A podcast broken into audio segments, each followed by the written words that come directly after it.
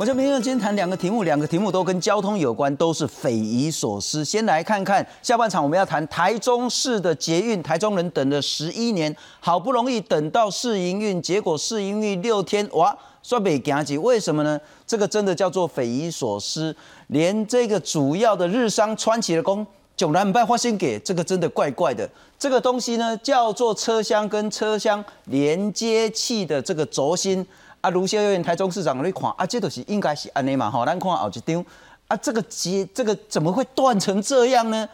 那川崎祥说不可能啊，这种管中进口的，这美国做的啦吼，从来也没没发生这么多的事情。然后呢，在台北捷运也营运了几十年，也没发生这种事情啊，怎么会台中市捷运用了六天，这个就断掉了？我们来看看。这个会比较清楚一点了哈。理论上，这个跟这个哈，虽然不是完全的一体成型，但是教力工应该要很坚固啊。但是呢，结果在上礼拜的时候呢，发生这个事情。我们来看看这点物件说 lucky，啊呢在等你。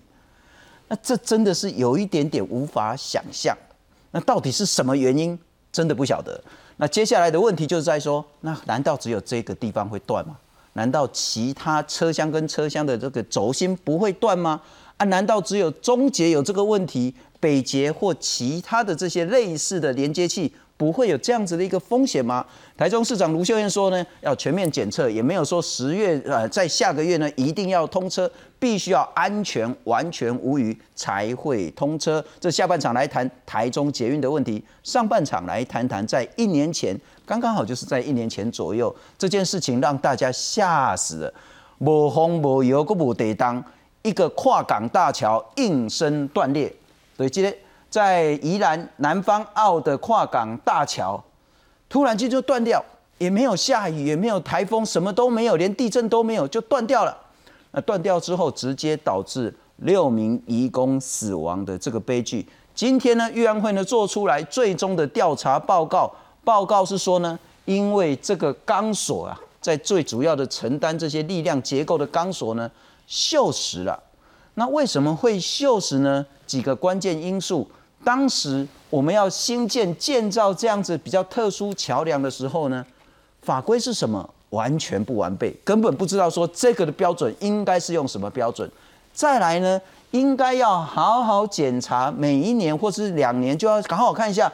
有没有锈蚀？有没有维护呢？也没有准确、确实的去做这些维护管理的工作。因此，接下来大家会看说啊，南方澳这件事情会对全台湾所有的公共工程，特别是桥梁，导致什么样的一个教训？来介绍两位特别来宾。首先欢迎是消基会交通委员会的副召集人，也是交通专业的学者李克聪李老师，你好。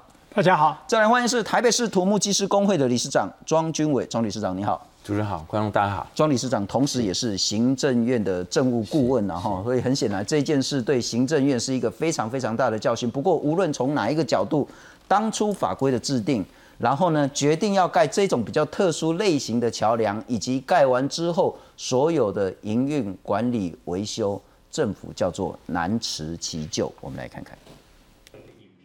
三 D 模拟动画重现断桥过程，油罐车开上大桥，来到十号吊索附近时，十一号吊索生锈的钢绞线无法承受负载断裂，之后相邻吊索陆续断裂，最后桥面崩塌。运安会南方澳大桥断裂重大事故报告出炉，最主要噪音指向事故发生前有四处桥面端锚处的钢绞线都已经锈断，造成十号、十一、十二、十三端锚的钢绞线路就锈断了。那吊索的有效截面积只剩下二十二到二十七 percent，这个是最主要的一个。呃，噪音。运安会调查认为，四大因素导致断桥。第一就是南方澳大桥位在渔港出海口，属于重盐害以及高湿度地区，长时间处在具有盐分的积水环境中，防水设施劣化。事发前行进的油罐车成为压断骆驼的最后一根稻草。吊索系统被连环破坏后，桥面崩塌断裂。追溯南方澳大桥设计，主要承载构件都位在拱架、套管以及大桥钢梁箱等隐蔽处。但事发前桥梁检测方式和规范不明确，竣工七年后。后都是目测，断桥前三年甚至未有检测。缺的是，呃，结构计算书，或者是施工过程中的施工图，或如果他有做一些设计变更或施工方式的变更，或者材料的一些一些进出口的相关的证明。那这些是在呃调查过程中没有办法取得，是因为这些资料都已经被销毁了。为了报告，如果有一些呃比我们更细致的部分，我们就遵照运安会的报告哈。啊，积极来改进。交通部表示，在断桥之后，已经编列十五亿元预算，针对全台易受损桥梁进行检测与整建，也全面纳管过去没有纳管的桥梁。对于运安会的调查报告，交通部尊重独立机构职权，会据以积极改善。记者需要谢新闻台报道。不过李老师，我请教你，然后当然运动会我们知道它是比较偏向独立机关，比较偏向事故原因的调查，但啊，大家嘛怎样是先先登记？我话你讲这其实。用常理来知道，就一定是那个锈蚀了啊，才会这个钢索断掉，才会桥整个塌了，才会压死六个人。因此，民众想知道说，啊，怎么会这么重要的公共工程，这么重要的跨港桥梁，那个钢索放着让它锈蚀，是因为当初法规根本没有准备好，所以是谁要来负这个责任？是因为做了一个钢桥，明明要每年去好好去看到底有没有锈蚀，到底要不要上漆，到底要不要再补油等等的，没有做好，是中央是港务局，还是宜兰县政府，还是说负责检测的人要负责任？我我想民众可能想知道是这个东西，你跟我讲锈蚀，可能很多民众无法接受。第一个 可能就是我们当初这个桥。它的呃规划设计的单位本来是由宜兰县政府嘛，哈，是慢慢在不断的再去转到我们的这个呃就是所谓的航港公司，是，甚至我们到了运研所里面建立了桥梁管理系统啊，中间经过了一段时间，但是这段时间当中啊，我觉得政府的相关单位哈，不管任何一个各级的政府相关单位，都缺乏风险管理的观念跟做法。第一个，这个桥它是在港区。然后这个港区里面呢，靠海，所以它很容易呃就有沿害，就有锈蚀的这样子的一个风险啊。然后呢，我当任何一个人管一个桥，他就应该想说最大风险是什么？可能这个桥会断，啊，那桥断的原因可能会是什么？那这个桥在这个位置，我们用这样子的一个双叉式的这种拱哈拱的这样子的桥，它可能在结构上面设计当中呢，必须要把风险管理的观念加进来。它必须要做什么样特殊的设计啊？在维护管理上面也必须要如此了。比如它容易锈蚀，我们是不是要在整个这个施工上面、设立上面都要做一个比较特殊的处理、防锈的处理？在维护管理上面呢，也要加这个加大我们检测的频率，看看它是不是已经锈蚀了。那我看了一下它相关的设计的资料哈，它大概有几个呃关键了哈。第一个，它的防就是比较防水的相关的设计哈，大概都已经劣化。然后那个这个水呢，就是透过我们这个锚定处的地方，又是一个有点像潮化的，它容易积水，它慢慢就把这个海水慢慢就容易锈蚀的情况就加重。嗯哼。那可是问题是，我们都这个过程当中都没有发现。哦，甚至最近三年都没有去做相关的检测，就完全缺乏风险管理的观念跟做法。也就是说，他认为这个桥绝对不可能会发生任何的风险。可是，如果我们从风险管理的观念来看的话，首先就是风险的辨识嘛。哈，这个桥在这个设计的基础上面，在这样子相关的位置，它的风险是什么？然后我们要必须要做风险的评估。嗯哼，评估完之后呢，你必须要预防风险。然后预防风险就我刚才就讲了，如果在设计上面、施工上面，这个维管上面你都做了风险管理，我相信这个桥基本上就不会断。不过我站在民众的角度，我就说啊，如果在港边的桥有这么大的危险的话，那台湾有多少的桥是在海边？再来说，如果说沿海是一个重要的问题的话，恐怕硫磺阿里雷北岛金山呀，黄害难道可以不去所谓的注意吗？再来是所谓的这种钢。如果作为重要结构的这些公共工程的话，不管是桥梁、高架的啦，或者这些的，难道只有靠港才会有这种严重的沿害锈蚀问题吗？我们来看看今天运安会做出来最终南方澳断桥的调查报告。他说，第一个关键的是在位置上沿害湿度的区域。大桥用了多年，不过其实也没多少年呐。它完工到那个去年也不过是二十一年。二十一年，你不能说它是一个很老旧的桥。二十一年，吊索系统防水设施逐渐劣化，雨水渗进去了，那钢线呢严重的锈蚀，所以十号、十一号、十二号、十三号桥面的这个端锚处呢，几束的这个钢脚线呢陆续的断掉，那使得说应力不足。那油罐车在经过这个十号吊索附近，所以呢，其他几个吊索呢就应声陆续的断掉。当吊索系统破坏掉之后呢，整个所谓的结构呢就产生严重的破坏，所以大桥呢就塌下来了。那这第四点是最重要的了哈，其他这个其实在去年的时候，应该很多学者都知道原因了。那第四点说，这个桥呢很特殊，这叫双叉式单拱设计的特殊桥梁，承载的构件呢是在隐蔽处，对，工地我们把旧款可能看不出来。那事故前呢法规不完整，能不能盖这种桥？盖这种桥的标准是什么？要怎么样去维护？中华民国并没有完整的法规，这种特殊性桥梁检测要怎么检测？我们的规范指引也不足够，也没有好好去落实。所以呢，桥梁在完工之后七次的检测呢，都是定期目视，用把就垮了，按那矿物的顺啊，按那矿物的转了，在这事故前三年七个月里面。没有任何的检测作业，我再请教一下理事长，看到这一份报告，您认为这一次的最大原因是？其实从刚刚主持人讲到，就是说，其实民众也知道说这座桥它断裂的原因是什么，就是从以前尤其谁先，嗯，就是钢筋，就是钢索的这个锈蚀的问题。当然，回到它里面的这几点的部分哈，它基本上它都有连锁上的关系。第一个，这个桥梁部分，刚刚有主持人有提到，它到底有没有定期检查？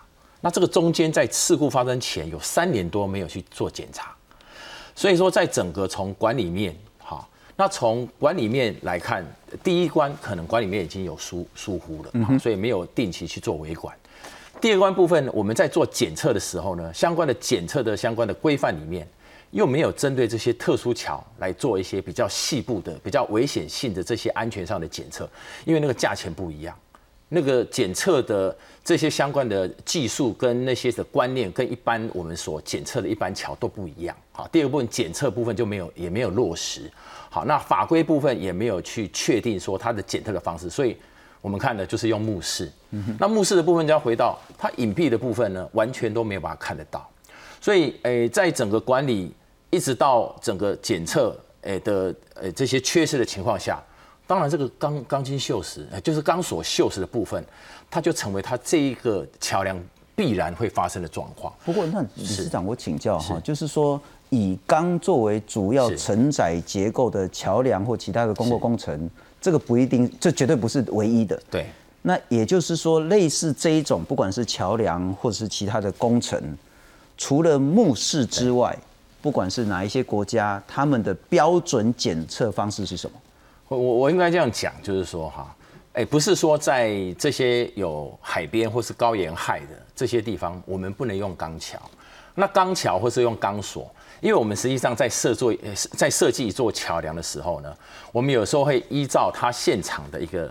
因应它的地形的关系，甚至它的净高，像这个地方它是所谓渔船进出的地方，是，所以它相对的净高它要很高。啊哈，那很高的情况下呢，你如果在那样的一个地区的时候呢，你用一用用混凝土桥，可能它的它的桥的那个梁身要很厚，是，就造成它今天没有办法维持它们的净高。好，所以在设计上面来讲哈，钢桥哈可能是当初在因应这个地方所谓的相关的条件。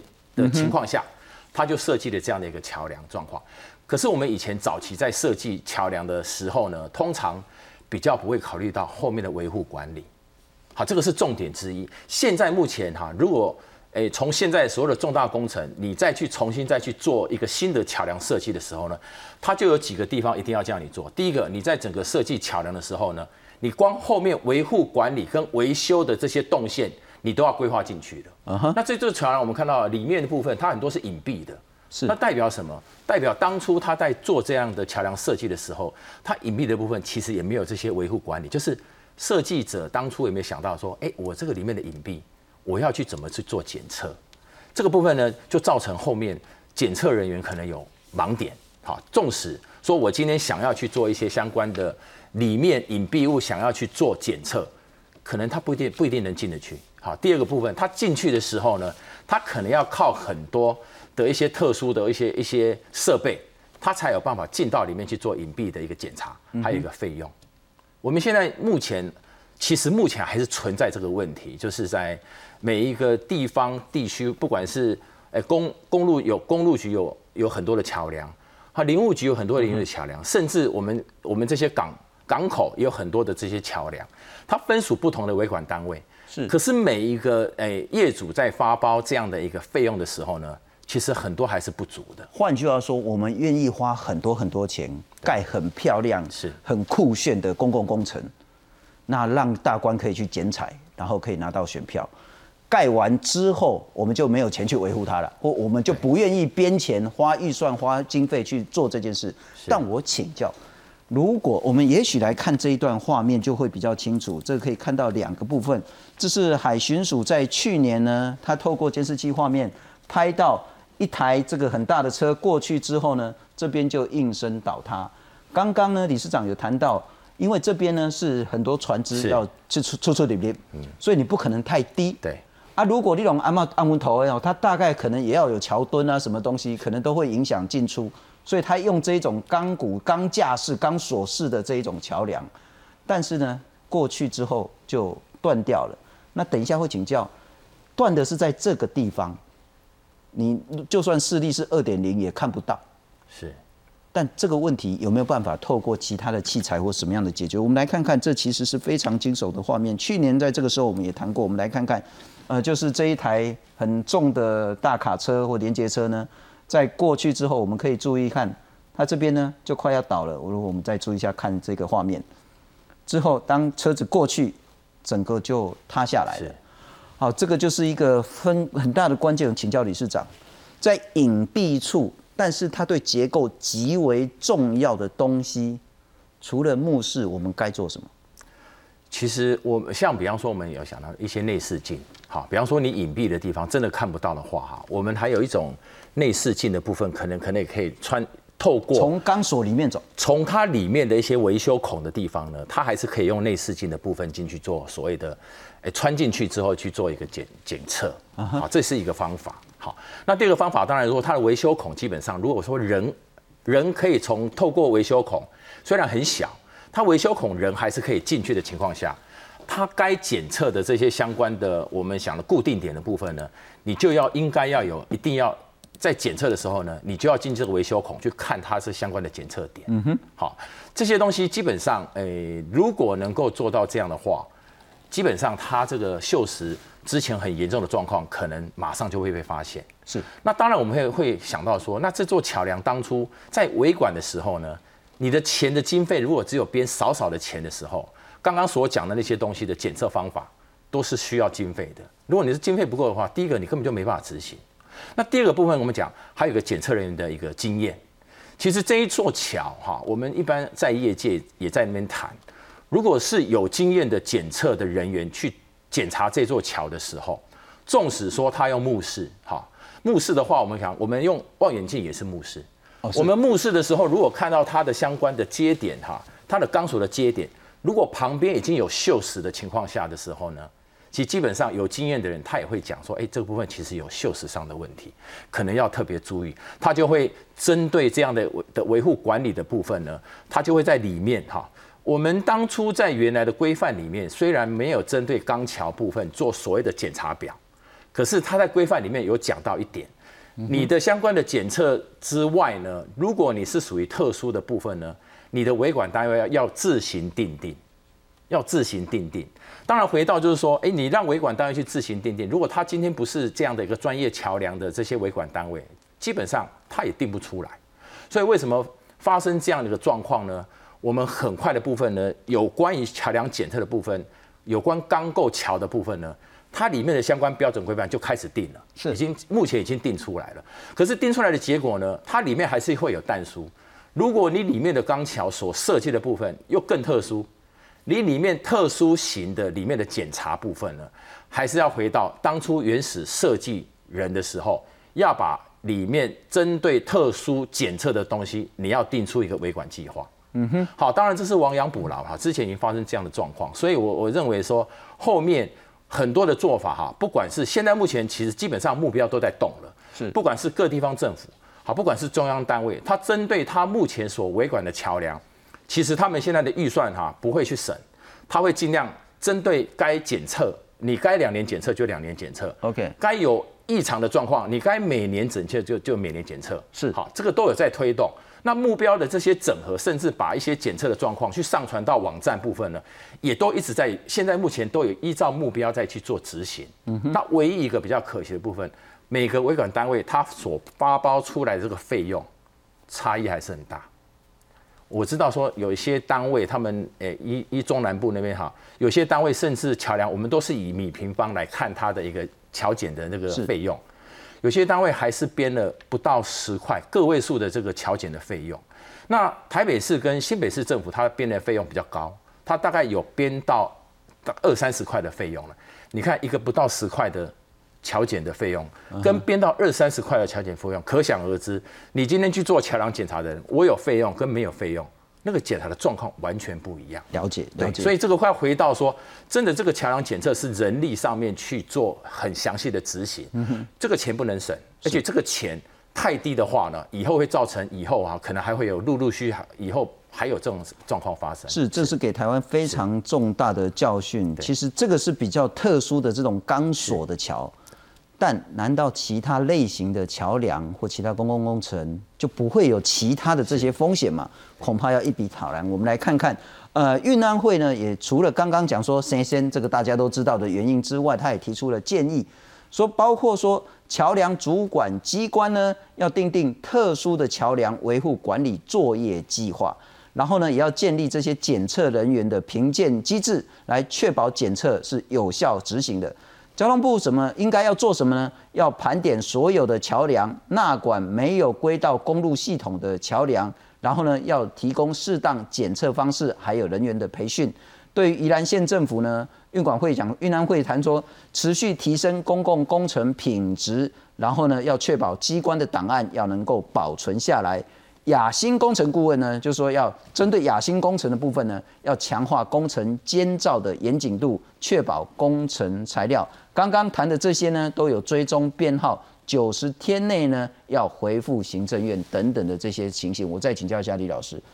好，亡羊补牢恐怕不是只有补南方澳，恐怕是补全台湾，台澎金马都得补，怎么补？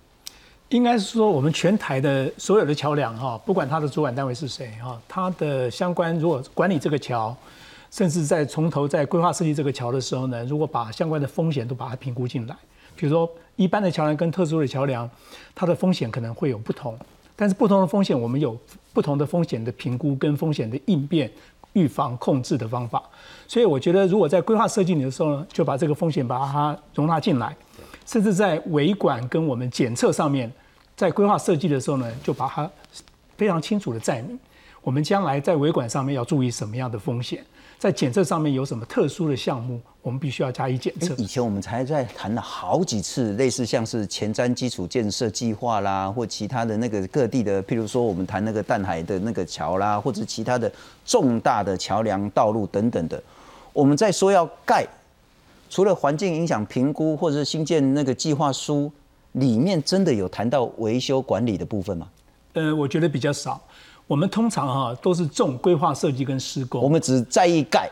不在意盖了之后要不要管这样？盖好之后，其实，在维管上面呢，我们要花更多的心力啊！哈，因不管任何的桥梁盖好之后，我们怎么样去维护管理，然后在检测上面呢，它究竟能不能看出相关的问题？我们要做什么样的应应的对策？是，我觉得这是非常重要的。是是是，不过我们也来看看交通部也打算怎么亡羊补牢。我们来看看交通部的说法，他说呢，已经颁布了包括桥梁维护管理作业要点以及公路桥梁检测补强规范等等的。那以前呢？对特殊的，像南方澳断掉这个桥，那种很特殊的、全台湾独一无二的这种桥呢，跟一般的桥检测标准拢赶快啊！一般的桥你都免去看钢索啊，啊，这个桥你唔看钢索都没有帮。那对于斜张桥、钢拱桥的检测呢，以后标准跟规范都会加强。那过去交通部承认确实漏掉了港务公司的这些桥梁，漏了。因为它不归所谓的公路系统或者是桥梁的这部分，它就是归港务公司来管。那现在已经修正了，让车行桥、人行桥、铁路桥等等的单位呢责任更加完整，那编了更多的钱。要来去做监测，要来去做所谓的探测的部分。那辖管省道桥梁这三千四百座呢，都会加强检测的频率。那还分级，然后有一些呢要马上修的部分。我再请教一下理事长啊，哈，亡羊补牢，更具体的做法会是？当然，这些相关的诶检测的标准，跟尤其刚刚讲的特殊桥的这个部分，在本身设计部分呢，一定要。强调在整个维护管理跟后面的检查、检查的检测的这些通道，甚至我刚刚讲的，甚至到通道、通道，然后哪些东西需要更换的这些相关东西，它全部都要更换。通道是什么意思？所以就是我们维我们我们要去检测的那个我们讲的猫道啦，或者是说能够怎么上去？是我们以南方的那座桥，你要上去，你根本上不去。所以现在所有的设计上面的部分呢，光检查这些相关的桥梁检测的时候呢。它一定要有一个可以通到那个地方做检查的通道，不然你今天如果你用就我们家里装潢维修孔的概念啊，有点是这样，就是说如果你今天你的桥都做好了，结果你人不晓得怎么上去，甚至要用蜘蛛人，好，我们讲的蜘蛛人，那就很麻烦了。所以针对后面部分呢，当然亡羊补牢，就是第一个法规定清楚，好，法规检测的定清楚；第二个维管单位还有相关的追踪系统定清楚，好，就是说我们要慢慢要去纳管，虽然你的维管单位不同。可是你要把所有的维管单位所检测的这些相关的检测资料，你要让它能够上传到云端，上传到系统，上传到系统呢，只要有个相关维管单位整个去做控管，说哎哪些东西是所谓的分级，哪些是所谓的危险等级需要做维修的，是。至少我中央单位都可以很了解整个桥梁检测上传说我们讲大数据。大数据去了解之后呢，哪些东西就是列管追踪？好，那如果你哪一个县市有关部分你桥梁有异常的状况，你如果在追踪系统，哎，你改善的状况不是很好的情况下呢，我马上第一第一时间从大数据可以去做追踪。是，好，这样的话再把从所谓的从设计端的维管的状况计划书都做好，在检测的这个部落实度标准把它定好。再来第三个之后，把相关的检测的资料呢，维管整个电脑系统大数据建好之后呢，再定期的追踪。好，我们所谓的从前端一直到后面的维护管理，其实整个全生命周期的部分呢，把它整个连接起来。我想这个部分，它在整个桥梁检测部分就会很强化。或者有一点题外话啊，我是说啊，为什么不可以弄那个无人机啊，上去啊，然后好好拍？因为你人不一定上得去，你无人机好好拍。拍完之后，所有的影像呢，全部弄到您所说的那个云端，是大家就可以看说到底有没有什么其他的这些异状，那而不是说纯粹只靠目视来去做检测。啊，那把酒卡后有看，把酒卡把看无，啊，就叫叫都放出来了。